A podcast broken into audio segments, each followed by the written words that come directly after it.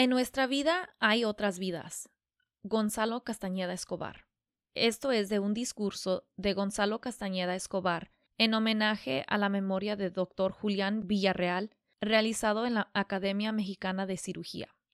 Nuestra historia familiar, nuestra gran novela. Sin este manuscrito de Juan Castañeda Popoca, la reconstrucción de la familia Castañeda que hoy tenemos en nuestras manos habría sido casi imposible. Este documento forma parte impredecible de nuestra historia, y más de cien años después de haber sido escrito, es difícil encontrarle un título más preciso. Parece una novela, pero no lo es. Como toda historia familiar, quienes pertenecemos a esta familia continuamos dando forma a extraordinarias novelas con las vidas de nuestros tatarabuelos, bisabuelos, abuelos y padres, y las nuestras propias. El entramado de todas ellas da lugar a la gran novela conformada por redes invisibles atrás de este diccionario Castañeda, que siempre estará inevitablemente incompleto. Esta es nuestra historia familiar, nuestra gran novela. El texto de Juan Castañeda permite sobrehilar de un enjambre Castañeda desde el siglo XVIII a la fecha. Nacido en 1816, Juan Castañeda fue el tercer hijo de Alejandro Marcos de Castañeda y Antonia Popoca. Este documento fue escrito con su puña y letra aproximadamente entre 1893 y 1895. Contar hoy con él se debe una serie de circunstancias de la historia familiar de tal manera maravillosa que vale repetir. Parece una novela, pero no lo es. Saber de buena tinta esta trama ayuda a comprender el valor y significado de este documento para la familia Castañeda para reconstruir la trayectoria del manuscrito. Este documento surgió de la nostalgia que Gonzalo Castañeda Escobar, 1868 a 1947, sentía de su infancia, sus padres, su familia y su pueblo. Nació en Temascaltepec, pero desde pequeño vivió en Zacualpan, de donde salió en 1883, con el anhelo de estudiar. Hasta los 13 años de edad vivió con sus padres y hermanos en Zacualpan, en una humilde vivienda que, a decir de los pocos que aún recuerdan, le llamaban la Casa Blanca, en el barrio de Santiago. Aunque hizo visitas ocasionales, solo regresó por breve tiempos desde que se recibió como médico en 1893. A los 24 años era otro. Su vida había cambiado radicalmente, pero jamás dejó de añorar a su familia. Posiblemente en algún momento alrededor de esta temporada fue cuando pidió a su padre Juan que le platicara sobre todo aquello de lo que poco se recordaba y tanto amaba. Quizás buscando que no se olvidaran sus palabras, su padre le respondió que no se lo platicaría, sino que lo escribiría. Esta afortunada decisión dio origen al manuscrito que don Juan Castañeda Popoca escribió cuando tenía alrededor de ochenta años. Este escrito ha sobrevivido más de un siglo. Hasta donde sabemos, es uno de los únicos cinco objetos anteriores a 1910 que subsisten de mi abuelo. Ese año regresó de Europa, donde realizó una estancia con médicos relevantes tras la experiencia de tres años como médico en la Compañía Minera del Real del Monte de 1895 a 1907 los otros cuatro objetos que contamos son los siguientes. El certificado de primer lugar como alumno de preparatoria, premio que mi abuelo recibió de manos de Porfirio Díaz, presidente de la República, el 6 de mayo de 1885, con el cual se hizo acreedor a la beca que le permitió acabar la preparatoria y hacer la carrera de medicina. El oficio del 21 de febrero de 1808, suscrito por don Justo Sierra, secretario de Educación y Despacho de Instrucción Pública y Bellas Artes, donde lo comisiona para estudiar la enseñanza de fisiología y de la ginecología en las escuelas médicas de Berlín, Londres, París y Viena. Un daguerrotipo de Juan Castañeda y una fotografía de los cinco miembros de la familia Castañeda Escobar, resultante del segundo matrimonio de Juan Castañeda Popoca. A su regreso de Europa, y seguramente ya recuperado económicamente, Zacualpan vivió a simbrar su corazón. En 1828, después de la muerte de Carmen, su segunda esposa, Mi madre y él visitaron Zacualpan y trasladaron los restos de sus padres, Juan y Gavina, y sus hermanos, Bernardino y Maximiliana, a un lugar privilegiado, el pasillo central de la iglesia de la Inmaculada Concepción, donde se encuentran hasta la fecha. Sabemos que en cierto momento compró un predio en la calle principal de la cabecera de su querido pueblo, ubicado en Melchor Ocampo, número 35. Ignoramos si sus padres alguna vez la habitaron.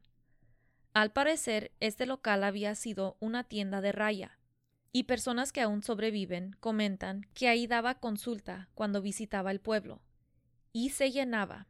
Hay constancia de que vendió la casa en diciembre de 1938, tras el acuerdo que hizo por correspondencia con el comprador. Se consuela por escrito. He de tener el gusto de visitar un día y ver mi querida casa en tan buenas manos. Es probable que no haya cumplido con ese deseo. En menos de diez años falleció. No hay indicios de que haya vuelto a Zacualpan. No obstante, en la actualidad persiste el predio que poseyó y donde dio consulta, cuyo costado sur colinda con un callejón denominado Dr. Gonzalo Castañeda. Ubicamos la fecha de redacción del manuscrito porque fue esa época cuando Gonzalo Castañeda tuvo oportunidad de convivir un poco con su padre. Una nota que escribió mi abuelo nos acerca más a esa conjetura. Ya recibido, me fui a mi tierra y después me salió un empleo en Guerrero, y aún me sorprende hoy como a pesar de mi ignorancia e inexperiencia pasaba por buen médico. Después, un señor poderoso, doctor José Landero y Cos, que me había conocido de estudiante, me llamó a Pachuca para nombrarme médico cirujano de las minas del Real del Monte. Solo estos cinco objetos históricos se salvan de las vicisitudes del paso del tiempo. Para mi abuelo el manuscrito representó indudablemente un valor emocional y simbólico inmenso, actualmente indescifrable. Mi madre, Carmen Castañeda Olea, fue la única persona que vivió la experiencia de gozar de los comentarios de mi abuelo sobre el manuscrito y nos decía que afirmaba Yo conservo este manuscrito como un tesoro. Ella lo guardó de igual manera. Lo conservó desde que mi abuelo aún vivía hasta sus últimos días. Desde joven ella ordenaba con gran interés y archivaba escrupulosamente los múltiples manuscritos de los discursos y los libros que mi abuelo escribió, así como las notas periodísticas, fotos y materiales derivados principalmente de su reconocida vida académica y profesional comentaba que nunca habría sospechado ni lejanamente que con base en este documento íbamos a encontrar muchos miembros de la familia y que en gran medida ese documento nos permitiría hilar senderos de la familia, entender nuestra historia y nuestra identidad. Sigue otro episodio de la trayectoria del manuscrito. La subsistencia del manuscrito no se puede comprender ni contextualizarlo dentro de la historia de la vida de Gonzalo Castañeda Escobar. En vida, Gonzalo Castañeda fue un personaje ejemplar, punto de referencia familiar y profesional. Además, enorme apoyo de muchos familiares Castañeda, él comprendía la significación de este papel y lo asumió con emoción y plena responsabilidad. Seguramente no sospechó que tanto su historia de vida personal como la que su padre plasmó en este documento se convertirían en elementos integradores de familia Castañeda. No obstante, algo intuyó sobre el futuro del manuscrito. Imposible saber hacia dónde y cómo, pero su sensibilidad e inteligencia lo vieron como piedra de toque, no solo por ser hijo de un azoguero, sino como algo excepcional. Tuvo razón. En obediencia a mi curiosidad por conocer mejor qué ocurrió para que ahora dispongamos de este documento, una inolvidable tarde de agosto de 2011, mi madre y yo nos sentamos a platicar. Entusiasmada y con lucidez enviable a sus 97 años de edad, compartió conmigo eventos y episodios de su pasado con mi abuelo, de los cuales solo comento aquí los que ayudan a acercarnos más a la dimensión histórica del manuscrito de su abuelo. Mi madre y yo quisimos registrar ciertos hechos que surgieron de esa plática y que importan porque también forman parte de la historia de ese documento. Al reconstruir esa historia, Ambas descubrimos, con asombro, dudas olvidadas y preguntas nuevas. a las que se añadieron intensas emociones sobre la riqueza de nuestra vida familiar común. En la apasionada plática, con frecuencia mis preguntas tropezaron con la floración de intensos sentimientos e incrédulas miradas. La inquietud y la emoción nos recorrieron ese día. Llegó un momento en que yo no sabía ni de qué hablar ante mi madre, quien fascinada se trasladó a otro tiempo. Hablaba conmovida, como si yo estuviera familiarizada con todo aquello a lo que se refería, cuando ni siquiera conocía a mi abuelo. Fue a través del fluido emocional que cruzó esa plática como entendí más de la historia del manuscrito de mi bisabuelo. Así es como lo comparto en este prólogo, porque nos lleva a un viaje envueltos en los recuerdos de mi madre sobre sus vivencias relacionadas al manuscrito, inolvidables experiencias como nieta de don Juan Castañeda, única persona con quien contamos para comprenderlo mejor. Mi madre cuenta con nitidez las pláticas de su padre sobre el manuscrito. Cuando don Juan, su padre, escribía, según él observaba, sacaba y sacaba hojas en blanco y seguía escribiendo. La insistencia que mi abuelo puso en comentar esto repetidas veces se debe al hecho de que cuando don Juan se dispuso a escribir mi abuelo no esperaba que se extendiera por esa cantidad de pliegos. Y nos queda la duda.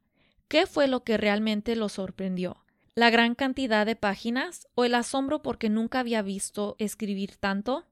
¿O pasó tal vez que don Juan escribió y reescribió para dejar un documento impecable? Fácilmente esto nos lleva a hacer conjeturas. En algún momento Gonzalo Castañeda escribió A los ocho años era yo todavía un salvajito. No conocía las letras porque no había pisado la escuela. Mi tierra era un pueblo apenas semi-civilizado. Era casi un niño cuando mi padre me expatrió y me llevó a Cuernavaca con unos tíos con la idea de que estudiara ahí para maestro de escuela. Tal vez notó en mi cara que eso me parecía poco, porque agregó Sí, hijo, pero de una escuela grande. Provenía de un pueblo con una pequeña escuela en 1883 es difícil pensar que su padre Juan, nacido en 1816 dentro de una familia humilde en una ranchería adyacente al pueblo, haya aprendido a escribir con una letra tan perfecta, clara y bella como la que vemos en su manuscrito, y que haya obtenido la claridad y estructura de pensamiento que muestra a través de una educación escolar. Podemos sospechar que don Juan aprendió a escribir con base en una educación dentro de su hogar, proveniente de sus padres, y más complicado aún, ¿dónde estudiaron sus padres? Las partidas bautismales de la familia Castañeda Popoca nos ayudan a entender Quizás su padre, Alejandro Marcos Castañeda, efectivamente era de origen español, y de ahí surgió esa educación. Todo queda en hipótesis. Dentro de la plática de mi madre conmigo, quedó en el aire otra gran interrogante sobre la historia del manuscrito. No sabemos por qué no quedó ningún objeto o escrito personal o familiar de mi abuelo, excepto su certificado de preparatoria, la constancia de la comisión de estudiar en Europa, el daguerrotipo de su padre, la foto familiar y el manuscrito mismo. Parte de la respuesta puede estar en lo que platica mi madre sobre lo que sucedió cuando su padre salió de Real del Monte a Europa para estudiar dejó todos sus objetos y dinero a un personaje cuyo nombre por fortuna ella no recuerda. Digo por fortuna porque eso fue una tragedia. Esta persona hizo malos manejos y perdió todo lo que había quedado a su resguardo. Platica mi madre que su padre consideró que eso explicaba por qué partió de cero nuevamente cuando regresó de Europa. Esos indicios nos permiten suponer que los cinco objetos históricos con que aún contamos, el manuscrito inclusive, cruzaron de ida y vuelta el Atlántico en manos de mi abuelo, por eso se salvaron. Emociona recapacitar sobre esta información, ya que nos acerca el entender el inconmensurable valor que el manuscrito tuvo para él. Y si es una conjetura, que el manuscrito haya ido y vuelto en barco. Sin duda alguna, para Gonzalo Castañeda Escobar tuvo una significación simbólica enorme. Fue el objeto con mayor afectiva que lo ligó a Juan Castañeda, su padre y a sus orígenes en Zacualpan. Posteriormente, me platicó mi madre, permaneció siempre en el escritorio que tuvo en su consultorio, un lugar especial en las sucesivas casas de mi abuelo, que fueron tres. El escritorio era de cortina, con cajones a ambos lados, donde guardaba los objetos a los que concedía mayor valor, así como su correspondencia y sus documentos que solo mi madre estaba autorizada a organizar. Mi abuelo no usaba ese escritorio cuando redactaba sus trabajos académicos. Esos los escribía de noche en su casa. El consultorio siempre estuvo en el piso de abajo. Este detalle puede parecer trivial, sin embargo, explica la significación del manuscrito como un objeto personalísimo e intocable. Después de todo, ahí estaban las cosas personales del doctor. De lo demás se hicieron cargo en su casa, donde no había nada que especialmente tuviera que cuidar o atender. Después de por lo menos tres hijos del primer matrimonio muertos a muy temprana edad, mi madre fue la hija que lo acompañó cuando quedó viudo por segunda vez y a quien amó y cuidó infinitamente. A su vez, ella quedó muy sola tras la muerte de su madre a los 15 años, y naturalmente su padre fue su apoyo. El vínculo se fortaleció aún más. Fue evidente que, al decir de mi madre, era a quien interesaba las cosas profesionales de él, sus logros, y él y yo no nos parecíamos. Cuando él murió, el manuscrito, al igual que el daguerrotipo de Juan Castañeda y la foto familiar, junto con los documentos personales y los profesionales más revelantes, quedaron en manos de mi madre, y no de su viuda. Hasta el final de su vida, ella los guardó con el extremo cuidado de siempre. Pregunté a mi madre por qué recordaba con tan pocos detalles la vida de su abuelo y de Juan Castañeda. En ese entonces no me interesaba los abuelos, contestó. Yo creo que porque era muy niña y no los conocí, no los quería. Es decir, no había amor a la persona. No estuve con ellos ni los tenté, por ejemplo, como ahora me tientan mis nietos. En circunstancias como la de mi infancia, solo reconoces a la persona, pero no la quieres. Por ejemplo, tú, hija, has apreciado a tu abuelo por lo que hayas conocido físicamente o lo hayas tratado personalmente, sino porque lo has desmenuzado, porque reconoces su intelecto. Esta declaración entraña una enorme lección en las raíces y redes familiares, una en las indiferentes formas de identificar, conocer, reconocer, estudiar, amar. En mi afán por platicar con ella para adentrarme en el manuscrito que ahora nos ocupa, no me di cuenta de algo simbólico, aunque circunstancial, que reparé después. Estábamos en la biblioteca de mi casa, rodeadas por libros, muchos de ellos, de mi abuelo. El ámbito no pudo ser mejor para que mi madre asociara recuerdos de su padre. Ahí estaba también un cenicero de bronce en forma de sombrero con un gato, que hace muchos años me regaló y que intuitivamente escogí para disponer lápices en mi escritorio. Ese día me enteré que el cenicero de sombrero con gato, que estaba también en el escritorio de mi abuelo con sus lápices, igual como yo lo uso.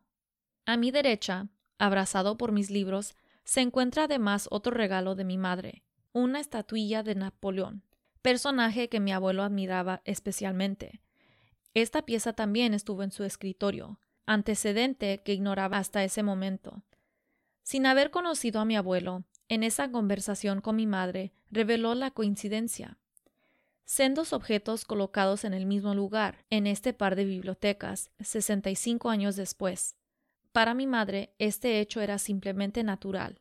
¿Es natural que el azar lo replicará en la historia?